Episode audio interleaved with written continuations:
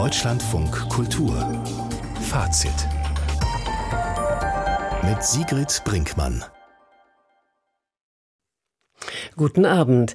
Die Zeitschrift Sinn und Form darf per Gerichtsentscheid vorerst nicht mehr von der Akademie der Künste herausgegeben werden. Wir sprechen über die beispiellose Klage in der Geschichte deutscher Literaturzeitschriften. Wir gratulieren der Architektin und Dramaturgin Sha'ala Ilk zu ihrer Berufung als Kuratorin des deutschen Pavillons bei der Venedig Biennale 2024 und hören, wie die Podiumsdiskussion zur Eröffnung der Lit Cologne lief. Thema war die Kraft der iranischen Widerstandsbewegung und die Rolle der iranischen Diaspora. Lettre International ist eine als europäisches Projekt gegründete und seit 35 Jahren existierende sehr angesehene Zeitschrift, die, wie zahlreiche andere Periodika, während der Pandemie mit Absatzeinbußen jonglieren musste. Die Zeitung finanziert sich allein aus dem Verkauf ihrer Auflagen, aus Abonnements und Anzeigen, anders als beispielsweise Sinn und Form. Die 1949 ins Leben gerufene Literaturzeitschrift wurde zuerst von der Akademie der Künste der DDR finanziert, nach 1989 von der Akademie der Künste im Vereinigten Berlin. Und genau dagegen hat der Chefredakteur von Lettre International geklagt. Mit Erfolg. Am 23. Februar wurde der Akademie per Gerichtsurteil die weitere Herausgabe von Sinn und Form untersagt. Frank Berberich hatte als Argument vorgebracht, Sinn und Form sei eine Staatszeitschrift. Auf diesen Vorwurf antwortete Matthias Weichelt, der Chefredakteur von Sinn und Form, heute im Deutschlandradio. Von diesem Vorwurf halte ich, wie Sie sich vorstellen können, überhaupt nichts. Sinn und Form ist eine bedeutende Literaturzeitschrift einer langen Tradition, die seit über 70 Jahren von der Akademie der Künste herausgegeben wird, also erst in der DDR und in der wiedervereinigten Akademie der Künste und wenn diese Zeitschrift etwas schon in der DDR ausgezeichnet hat, dann, dass dort auch immer oppositionelle Stimmen zu Wort kamen, dass dort Autoren veröffentlicht wurden, die nirgendwo sonst veröffentlicht werden konnten, deren Stücke nicht gespielt werden konnten. Also gerade dieser Zeitschrift vorzuwerfen, dass sie eine Staatszeitschrift wäre, die sozusagen die Meinungen, Ansichten und Absichten des Staates transportiert, ist absurd. Soweit Matthias Weichelt, der den Vorwurf anders versteht als der Kläger. Der Lettre International Herausgeber stört sich daran, dass Sinn und Form über die staatlich finanzierte Akademie indirekt vom Bundeshaushalt profitiert. Die Akademie wie der Beirat von Sinn und Form äußern sich bestürzt, denn Autoren und Autorinnen werden nun ein Forum für ihre Erzählungen, Gedichte, Essays, Gespräche und Erinnerungen genommen. Der Merkur ist noch älter als Sinn und Form. Die Zeitschrift wurde 1947 gegründet. Eckehard Knörer ist Mitherausgeber. Guten Abend, Herr Knörer. Guten Abend. Bevor wir über folgendes Urteil sprechen, lassen Sie uns kurz auf die ersten Jahrzehnte der Literaturzeitschrift schauen. Welche Bedeutung hatte sie aus Ihrer Sicht für das Land? Also das Land ist ja schon mal die Frage. Die Sinn und Form war eine Literaturzeitschrift der DDR. In einem ganz strikten Sinne konnte sie deswegen auch nichts anderes als eine Staatszeitschrift damals sein, weil sie natürlich äh, von der Gnade des Staates abhing. Sie hatte aber eine sehr besondere Stellung in der DDR. Das galt auf jeden Fall bis 1962. Solange hat Peter Huchel diese Zeitschrift rausgegeben und tatsächlich dort auch dissident agieren können. Danach ist die Zeitschrift sicherlich näher an den Staat gerückt, hatte aber durchaus das Privileg, dass sie nicht der Zensur unterlag. Und das hat dazu geführt, dass dort tatsächlich immer wieder dissidente Stimmen zu hören waren, die und jetzt zum anderen Land in der Tat dann auch in der Bundesrepublik sehr stark beachtet wurden, wie die ganze Zeitschrift in der Bundesrepublik auch stark beachtet wurde als eine Literaturzeitschrift im Osten, die man auch im Westen ernst nehmen konnte und musste. Und was, Herr Knörer, halten Sie von dem Gerichtsurteil, vom Verbot der Herausgabe der Zeitschrift? Nun, also zunächst mal ist es ja ein vorläufiges Verbot, das sich auf den ersten Blick nur, ich sage mal nur, gegen ein Versäumnis in der Satzung der Akademie der Künste richtet. Was genau daraus folgt, das werden wahrscheinlich Juristen noch zu diskutieren haben und voraussichtlich wird das auch nicht bei diesem einen erstinstanzlichen Urteil bleiben. Trotzdem, zunächst mal ist das ein richtiger Schlag ins Kontor für Sinn und Form, denn die können jetzt erstmal nicht weiter erscheinen. Es hängt viel daran, wie genau ein Passus im Urteil zu beurteilen ist, dass die Zeitschrift, um den Wettbewerb nicht zu verzerren, kostendeckend arbeiten soll. Das kann sie eigentlich ohne Zuschuss der Akademie nicht. Ob das so gemeint ist, ist für mich juristisch schwer zu beurteilen. Es schlägt aber natürlich genau in die Richtung der Grundsatzfragen, die dieses Urteil und die diese ganze Klage aufruft. Ist denn dieser Vorgang der Klage in der Geschichte der deutschen Literatur- und Kulturzeitschriften einzigartig? Ja, es gibt dazu noch kein Urteil, weil es dazu noch keine Klage gab, zumindest auf dem Gebiet der Kulturzeitschriften. Es gibt natürlich viele Felder, an denen ähnliche Fragen verhandelt werden. Also wir sind hier im öffentlich-rechtlichen Rundfunk. Da gibt es auch Abgrenzungsklagen und Beschwerden von Seiten privater Presseorgane. Die FAZ zum Beispiel berichtet ja sehr gerne sehr, sehr kritisch über öffentlich-rechtliche Sender. Das ist aber natürlich ein ähnlicher, aber juristisch nicht selber Fall. Zeitschriften gehören, das ist eine recht klare Definition zur Presse. Und die Presse hat in Deutschland von staatlichem Einfluss komplett frei zu sein. Und das ist die Krux dieses Prozesses. Damit ist natürlich noch lange nicht unterstellt, dass die Zeitschrift als solche inhaltlich oder anderweitig staatsnah ist. Sobald da staatliche Gelder fließen, kommt der Verdacht auf, dass hier Staat in Pressefreiheit eingreift. In seinem Newsletter hat Frank Berberich ja eigentlich nochmal nachgelegt, indem er behauptet, dass mithilfe eines publizistischen Staatsanhängsels wie Sinn und Form die Kolonisierung der Zivilgesellschaft betrieben wird. Also er unterstellt da doch auch Gefälligkeiten. Ja, ich glaube, Frank Berberich hat mit diesem Text, dieser Swada, dieser Polemik niemandem einen Gefallen getan. Sich nicht, Lettre nicht und auch der kulturellen Öffentlichkeit nicht. Das ist wirklich schießt in seinem Furor über alles hinaus. Davon zu unterscheiden ist aber die rechtliche Frage. Und da muss man sagen, ist nicht klar zu sehen, auf welche Weise er da nicht recht behalten sollte. Wie könnte denn eine Lösung für den Erhalt von Kulturzeitschriften aussehen? Also wenn man an den Merkur denkt, der ist an einen Verlag angebunden, bekommt Geld von einer Stiftung. Geht es vielleicht nur so, wenn man langfristig planen will? Naja, das wäre natürlich, also so schön das für den Merkur ist, dass er privat abgesichert ist und nicht über staatliche Gelder. Das wäre natürlich auch problematisch, wenn am Ende nur noch das Mäzenatentum als Lösung für so etwas übrig bliebe. Die Frage ist eben, ob das tatsächlich der Markt nicht mehr leisten kann. Bislang hat es der Markt zumindest für ein Produkt, eine Zeitschrift wie Lettre geleistet. Die Frage, die Frank Berberich ja zu stellen scheint, ist, wird das auch weiterhin möglich sein? Wenn nicht, dann stellt sich eben wirklich die Frage, ob in irgendeiner Weise der Staat hier der ja auch vorhandenen Pflicht zum Erhalt von kultureller Vielfalt nachkommen darf. Ob man dazu das Grundgesetz ändern muss, ob es dafür andere Konstruktionen gibt.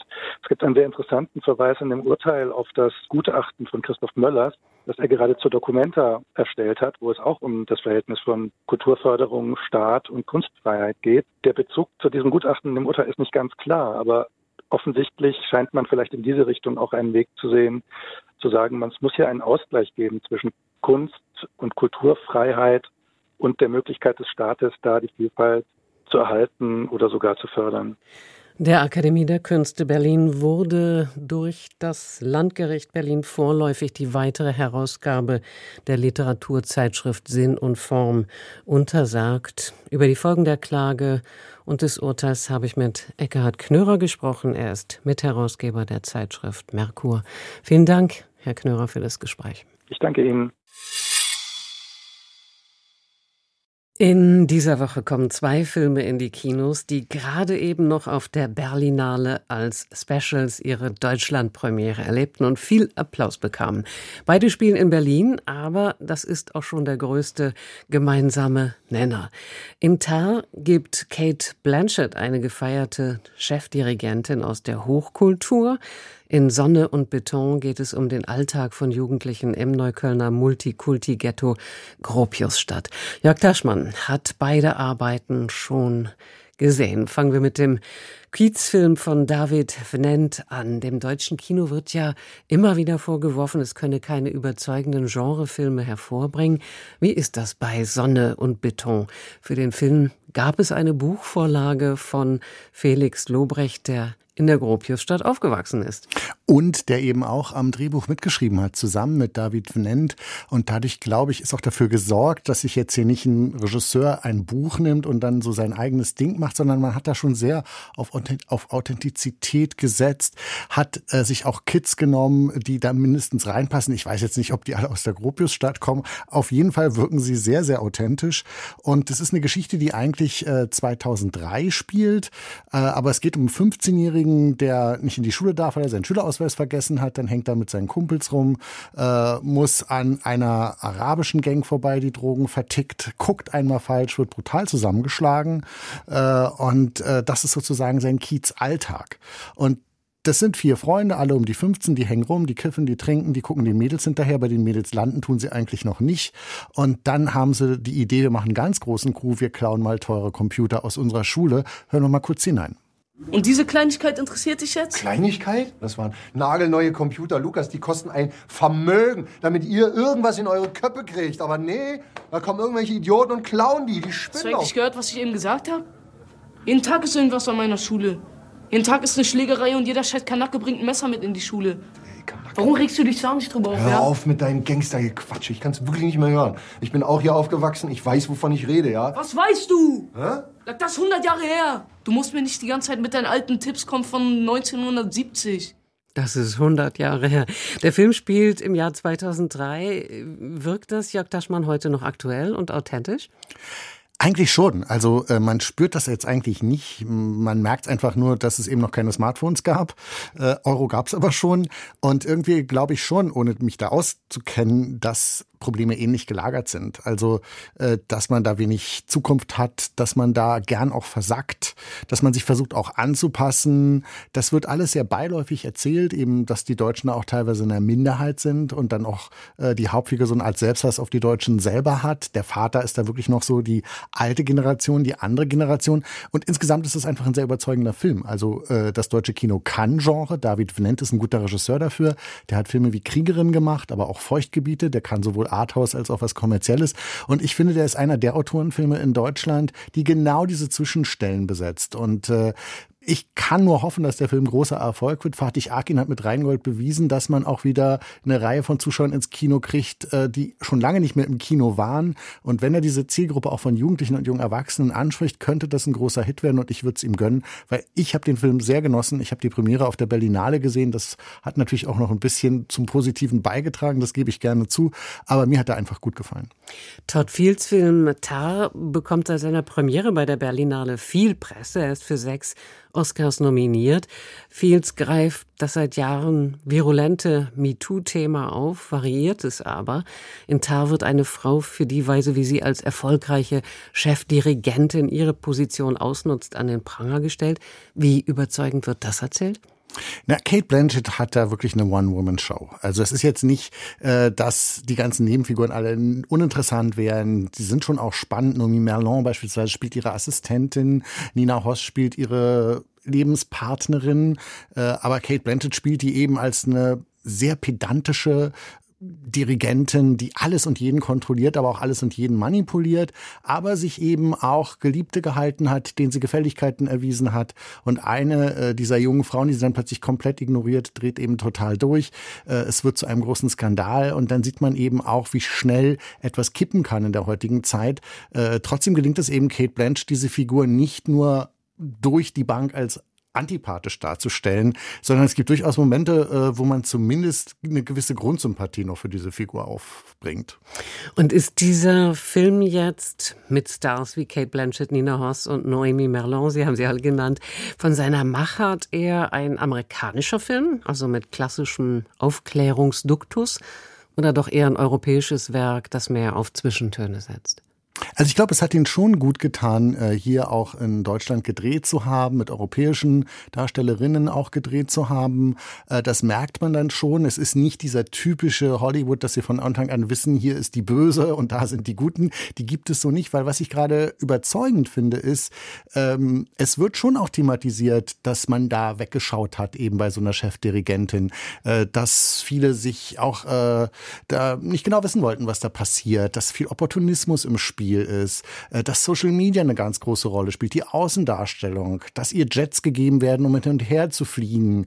Äh, und plötzlich ist das dann wieder alles weg. Aber eben auch, äh, dass jemand, der an so viel Macht gewohnt ist, einfach nicht mehr bereit ist, dann noch irgendwo selbstkritisch irgendwas zuzugeben. Und diese ganze Palette wird schon ganz gut gezeigt. Da würde ich dann sagen, das hat eigentlich eher was in der europäischen Tradition eben Probleme doch etwas komplexer darzustellen.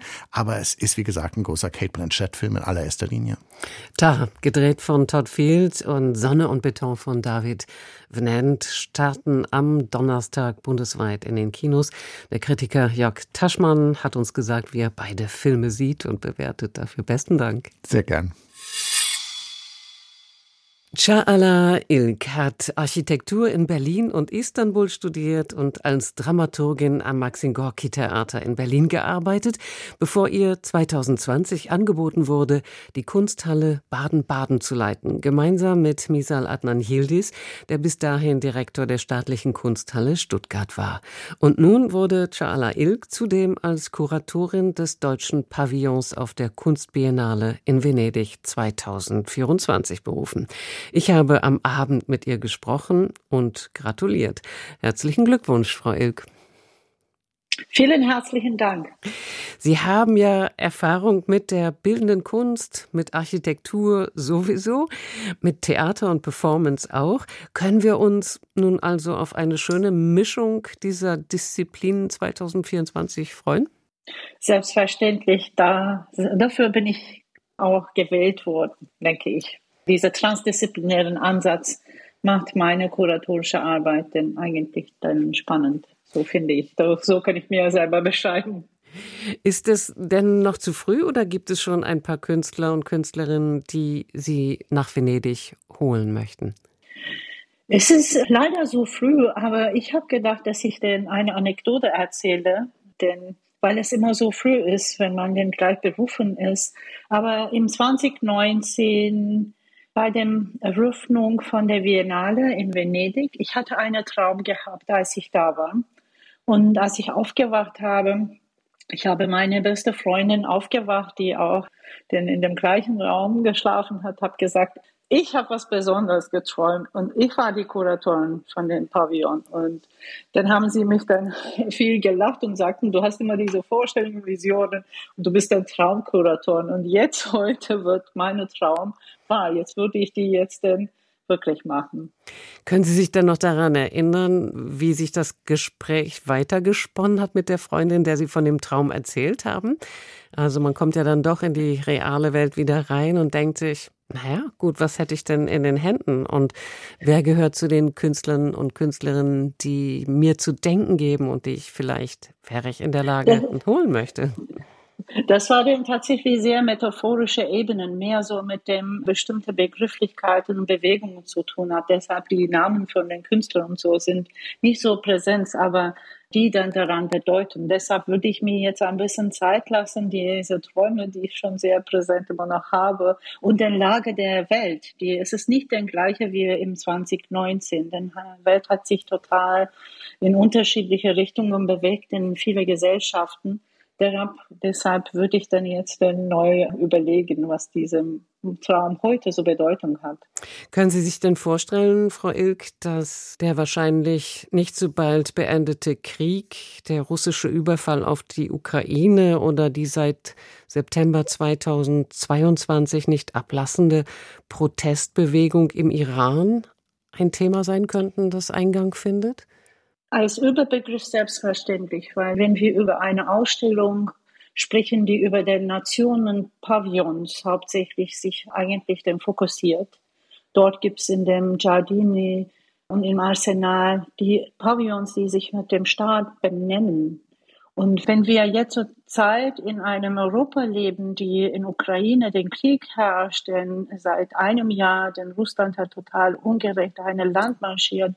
Und in den Momenten, die Nachbarpavillon, den russischen Pavillon geschlossen bleibt, selbstverständlich in dem Gedanken geht es um den Zustand des Weltes. Wir können nicht denn, den auch für mich als in der Türkei geborene denn was vor vier Wochen stattgefunden hat, trifft mich total. Und die sind aber denn oft sowieso in den Themen, was wir arbeiten, in meiner kuratorischen Praxis. Deshalb selbstverständlich werden sie ein Teil davon sein.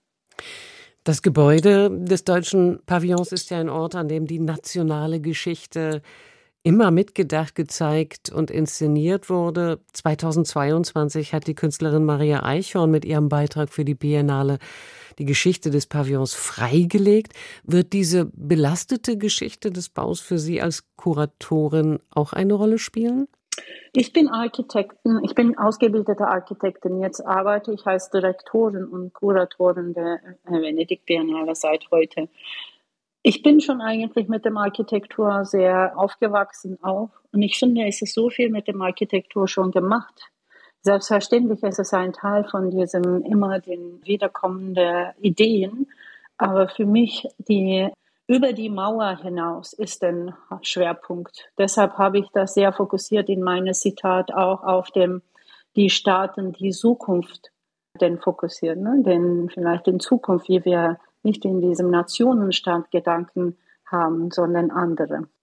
Chaala Ilk wird 2024 den deutschen Pavillon auf der Kunstbiennale in Venedig kuratieren. Heute wurde ihre Berufung bekannt. Wir sind gespannt, welche Künstler und Künstlerinnen sie in ein paar Wochen oder Monaten dann nennen und nächstes Jahr mit nach Venedig nehmen werden. Dankeschön und guten Abend. Vielen herzlichen Dank. Im Zusammenhang mit dem Einbruch in das Grüne Gewölbe in Dresden hat die Staatsanwaltschaft einen weiteren Mann angeklagt. Sie wirft dem Niederländer gewerbsmäßigen Betrug vor. Er soll den staatlichen Kunstsammlungen angeboten haben, den Rückkauf eines Schmuckstücks zu organisieren. Vertreter der Kunstsammlungen übergaben dem Mann dafür laut Staatsanwaltschaft 40.000 Euro. Anschließend floh er mit dem Geld. Bei dem Einbruch in das Grüne Gewölbe waren 2009 2019 rund 4300 Diamanten und Brillanten aus der sächsischen Schatzkammer gestohlen worden. Seit Januar 2022 sind vor dem Landgericht Dresden sechs Männer aus Berlin wegen schweren Bandendiebstahls angeklagt. Im Krater des Vulkans Rano Raraku auf der Osterinsel im Pazifik hat ein Forscherteam eine Steinstatue entdeckt. Der sogenannte Moai sei in einem trockengefallenen See im Inneren gefunden worden, berichtete die Zeitung El Mercurio. Es sei ein sehr außergewöhnlicher Fund, weil es sich um die erste Entdeckung eines Moai innerhalb der Lagune im Krater des Rano Raraku handele. Das habe es noch nie gegeben, teilte die indigene Gemeinschaft Mau Henua mit, die den Nationalpark Rapa Nui verwaltet. Die Osterinsel gehört zu Chile und liegt rund 3700 Kilometer von der Küste des südamerikanischen Landes entfernt im Südpazifik.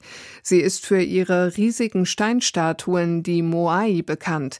Der genaue Zweck der aus Tuffstein gefertigten Statuen ist noch immer unklar. Die chinesische Kurzvideoplattform TikTok hat neue Sicherheitsfunktionen besonders für Teenager angekündigt. Diese sollen ihre Bildschirmzeit besser kontrollieren können, erklärte das Unternehmen. Es will auch Eltern von Minderjährigen ermöglichen, die TikTok-Nutzung ihrer Kinder stärker im Blick zu haben. Die Plattform steht vor allem wegen versteckter Werbung und potenziell schädlicher Inhalte in der Kritik. Sie startet mit den Plänen, einen weiteren Anlauf auf Bedenken aus Politik und Verbraucherschutz zu reagieren. Die Mystery-Serie Stranger Things kommt ins Theater. Noch in diesem Jahr soll das Bühnenstück Premiere am Londoner West End feiern. Das kündigte der Streamingdienst Netflix an. Das Stück spielt demnach rund 25 Jahre vor den Ereignissen der Serie und erzählt, wie die Verbindung zwischen der fiktiven Kleinstadt Hawkins und der Schattenwelt zustande kam. Produziert wird die Theaterversion von den Brüdern Matt und Ross Duffer, den Schöpfern von Stranger Things. Das waren die Kulturnachrichten von Bettina Retter. Die Lit Cologne gehört zu den größten und bestbesuchten Literaturfestivals in Deutschland. Eine politische Agenda wird in Köln nicht gescheut. Auch die eingeladenen Schriftsteller reden meist Klartext, so wie Dennis Yücel, der letztes Jahr kurz nach der sehr kontroversen Auftaktveranstaltung zum Ukraine-Krieg als PEN-Präsident zurücktrat. In diesem Jahr ging es bei der Eröffnungsdiskussion um den Iran, das heißt die Kraft der iranischen Widerstandsbewegung und die Rolle der Diaspora. Teilgenommen haben unter anderem Navid Kermani, die Politikwissenschaftlerin Azadeh Samirirat, die Schriftstellerin Asal Dardan und die Journalistin Isabel Shayani.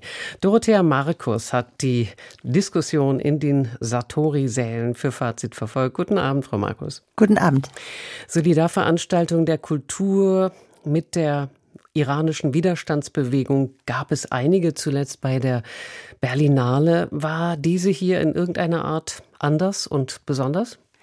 Vielleicht geht es in diesem Thema gar nicht so sehr um Besonderheit, sondern darum, dass die Flamme des Protestes medial auch hochgehalten wird und also, dass sie zentral präsent gehalten wird. Denn ähm, das haben mehrere Podiumsteilnehmerinnen bestätigt diese Art von Solidaritätsveranstaltungen sind wichtig für die Leute im Iran. Sie werden wahrgenommen, die Kanäle sind da offen und es ist auch wichtig, dass wir medial im Angesicht der Krisen der Welt auch diese Krise beachten und wir wach bleiben. Ähm, das ist tatsächlich, und das habe ich heute gelernt, es ist tatsächlich eine neue Qualität von Protest im Iran, äh, ganz anders als zum Beispiel 2009. Sehr schön hat das die Politikwissenschaftlerin Azadeh Samiri-Rath eben zum Beispiel ausgedrückt. Vielleicht können wir ihr kurz mal zuhören.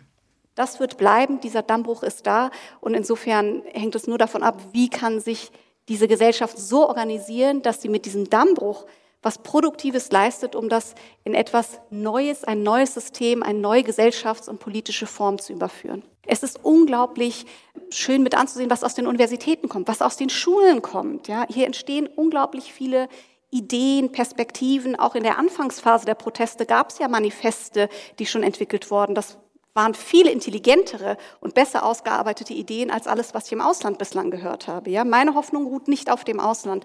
Das soll nicht heißen, dass wir im Ausland keine Rolle spielen, aber unsere Rolle ist, wir sitzen auf dem Beifahrersitz. Es gab ja, Dorothea Markus, im Vorfeld einen offenen Brief von der Gemeinschaft der in Deutschland und dann eingerückt auch in Köln lebenden Iranerinnen, die gegen die Politikwissenschaftlerin Azadeh Samirirat, die wir gerade gehört haben, als Podiumsgast protestierten. Was steckt denn hinter diesem Brief und kam der äh, am Abend heute zur Sprache? Er kam nur am Anfang kurz zur Sprache, äh, als die Moderatorin ihn angesprochen hat. Äh, die Protestierenden haben sich auch in einer kleinen Menschenkette vor dem Saal aufgebaut, waren aber gar nicht drin. Ähm, dieser Brief ist auch tatsächlich in meinen Augen problematisch, denn er hat die äh, Azadi Samirirat als eine Regimefreundin geradezu diffamiert, eine Art von Lieblingsfigur des Regimes. Ähm, also es ist ganz klar, nach diesem O-Ton, denke ich, ist es auch schon vollkommen klar, dass sie eine ganz klare Unterstützerin eines Umsturzes im, des Regimes ist, dass es da teilweise kleine Perspektivverschiebungen gab bei den Podiumsdiskussionsteilnehmern, ist vielleicht auch klar. Aber insofern ist dieser Brief meines Erachtens nicht wirklich ähm, eher ein Beispiel dafür, wie zerstritten auch die Diaspora untereinander ist und wie uneinig sie ist, als dass es wirklich einen wahren Gehalt hätte. Diese Azadeh Samirirat hat die Iran-Debatte in der Süddeutschen Zeitung als toxisch bezeichnet. Was ist der Hintergrund? Welche Positionen treffen da aufeinander? In diesem Artikel in der Süddeutschen Zeitung vom November hat sie darauf angespielt, dass die Diaspora auch in Deutschland sehr stark von sehr konservativen Strömungen auch in den USA beeinflusst ist. Ähm, da ist Sie stehen tatsächlich für eine extreme Isolierung des Irans, für die Einstufung der Revolutionsgarden als Terrororganisation. Das ist etwas, was zum Beispiel Navid Kamani auf dem Podium auf jeden Fall auch äh, vertritt. Und dennoch ähm, hat sie da eine etwas andere Haltung. Sie ist zum Beispiel dafür, dass äh, sie plädiert eher dafür, dass zum Beispiel partielle Sanktionen auch ausgesetzt werden könnten, um Einzelpositionen, Einzelpersonen der Zivilgesellschaft im Iran zu unterstützen, um den Widerstand effektiver zu machen. Ähm, das sind so Abstufungen und die haben wahrscheinlich auch zu diesem offenen Brief geführt. Aber ich finde, das ist tatsächlich, es ist nicht stark zur Sprache gekommen und es spielt auch nicht so eine große Rolle. Wie gespalten ist denn überhaupt die iranische Diaspora? Wie hat sich das heute Abend in der, Posi in der Podiumsdiskussion dargestellt? Für mich war das tatsächlich einer der interessantesten Punkte und das klingt ja auch schon in dem O-Ton von Samiri Rad an. Ähm, auf der Sicherheitskonferenz München war ja jetzt gerade der demokratisch gewordene Sohn des Dikta einst diktatorischen Schahs zu Gast und eben erstmals ist dort kein Vertreter des Regimes eingeladen gewesen. Das zeigt aber auch, dass wir hier in Deutschland eben sehr stark auch auf die sich im Exil sammelnden Kräfte blicken. Aber letztlich ähm, ist das, was sich dort vor Ort formiert, viel interessanter. Äh, dort werden jetzt Katas, die Lehrergewerkschaften formieren sich, die Studentenorganisationen, feministische Gruppierungen formieren sich und entwickeln Ideen für eine, äh, äh, für eine Gesellschaft, nachdem das Regime gestürzt ist. Und das sollten wir eigentlich hier in Deutschland viel stärker auch in den Medien beachten. Ähm, denn es ist wir sind äh, im Exil, die Exil-Iraner können nur Beifahrer sein, auch wenn sie sehr wohl mit dem Auto sitzen. Navid Kermani hat gestern äh, bei uns im Deutschlandradio Kultur ähm, noch von einer revolutionären ähm, Bewegung gesprochen, sich optimistisch geäußert. Wie war denn die Haltung auf dem Podium zur Zukunft der Proteste? Alle sind sich einig, es sind die erfolgreichsten und auch die, sie sind ein Dammbruch. Sie sind äh, Sie sind ein Geist, der nicht mehr in die Flasche zurückgeht. Sie sind die erfolgreichsten Proteste, die es je gab. Sie sind erstmals über alle äh, Reichtumsunterschiede. Sie sind, sie betreffen Arm und Reich. Sie betreffen äh, unterschiedlichste Berufsgruppen. Ähm, sie haben einen gemeinsamen Slogan, der sehr stark ist, gefunden: Frauen leben Freiheit. Äh, und das Entscheidend ist aber, das Regime steht so sehr mit dem Rücken zur Wand und ist so stark in einer Sackgasse, ist gleichzeitig dabei, die Nachfolge des Revolutionsführers Khamenei zu organisieren, äh, dass es gibt eigentlich gar keinen Ausweg, als dass es irgendwann zum Erfolg führt. Wann das sein wird, weiß allerdings tatsächlich niemand. Die Lit Cologne wurde heute mit einer Podiumsdiskussion zum Widerstand im Iran eröffnet. Dorothea Markus hat für uns zugehört. Dafür vielen Dank. Gerne. Der European Month of Photography ist das größte alle zwei Jahre stattfindende Fotografiefestival in Deutschland. Dieses Mal wird es nicht wie in den Jahren zuvor im Herbst ausgerichtet, sondern im März. Genutzt werden Museen, Galerien, Projekträume und viele andere Kulturorte mehr in Berlin und Potsdam. Insgesamt 100 Ausstellungen gibt es. Maren Lübke-Tido arbeitet seit vielen Jahren als Kuratorin und Redakteurin. Das Fach künstlerische Fotografie hat sie an verschiedenen Universitäten unterrichtet und seit 2022 ist sie Leiterin des Festivals Europäischer Monat der Fotografie. Schönen guten Abend. Guten Abend, Frau Brinkmann. Warum haben Sie für die zehnte Jubiläumsausgabe das Leitmotiv Touch ausgewählt?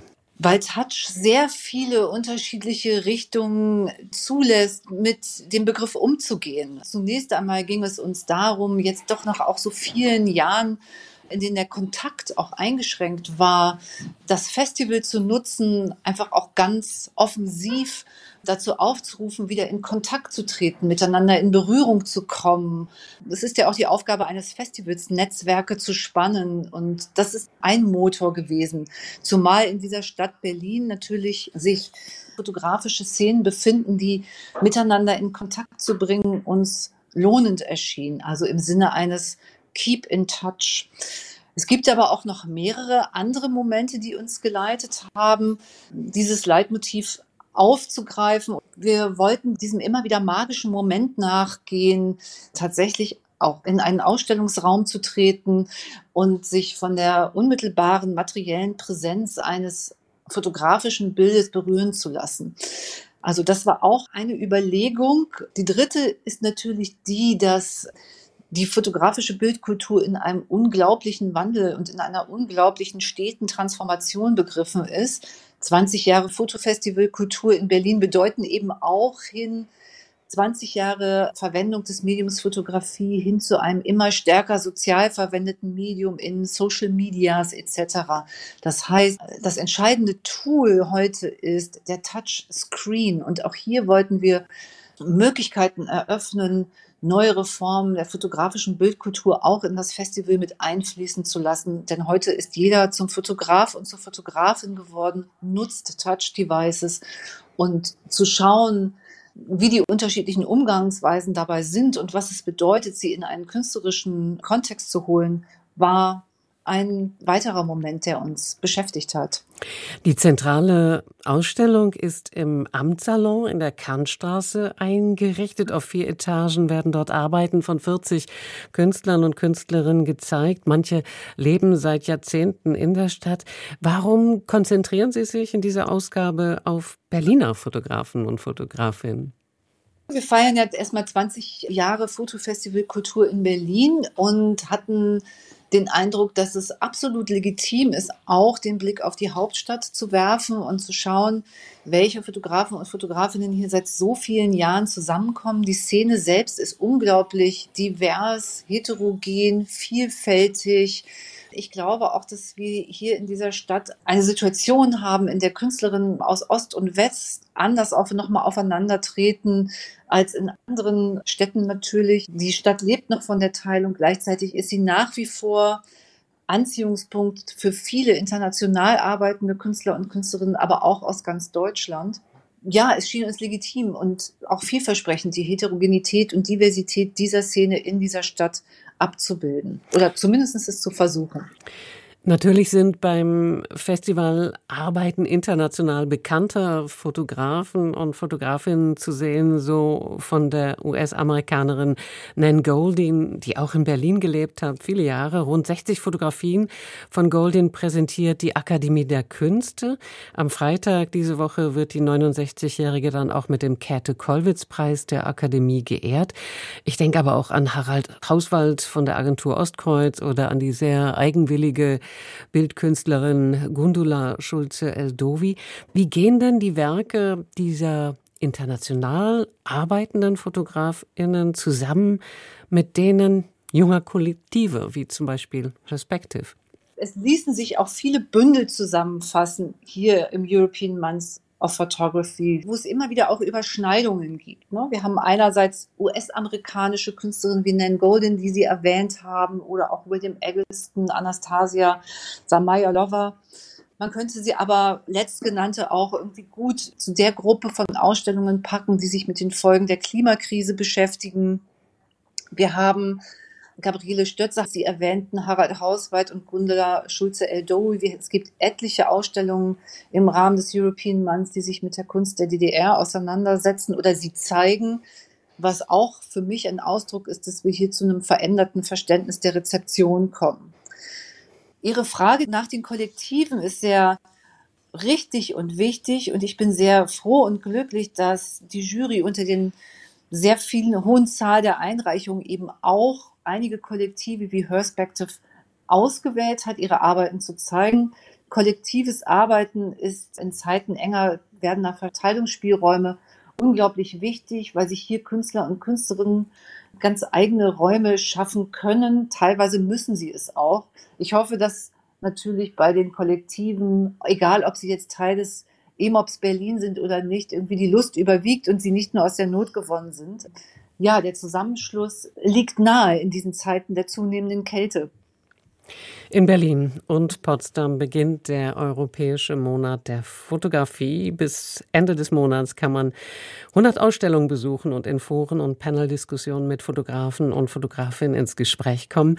Maren Lübke-Tido leitet das Festival. Danke für all Ihre Informationen und eine gute Eröffnung. Ich danke Ihnen sehr.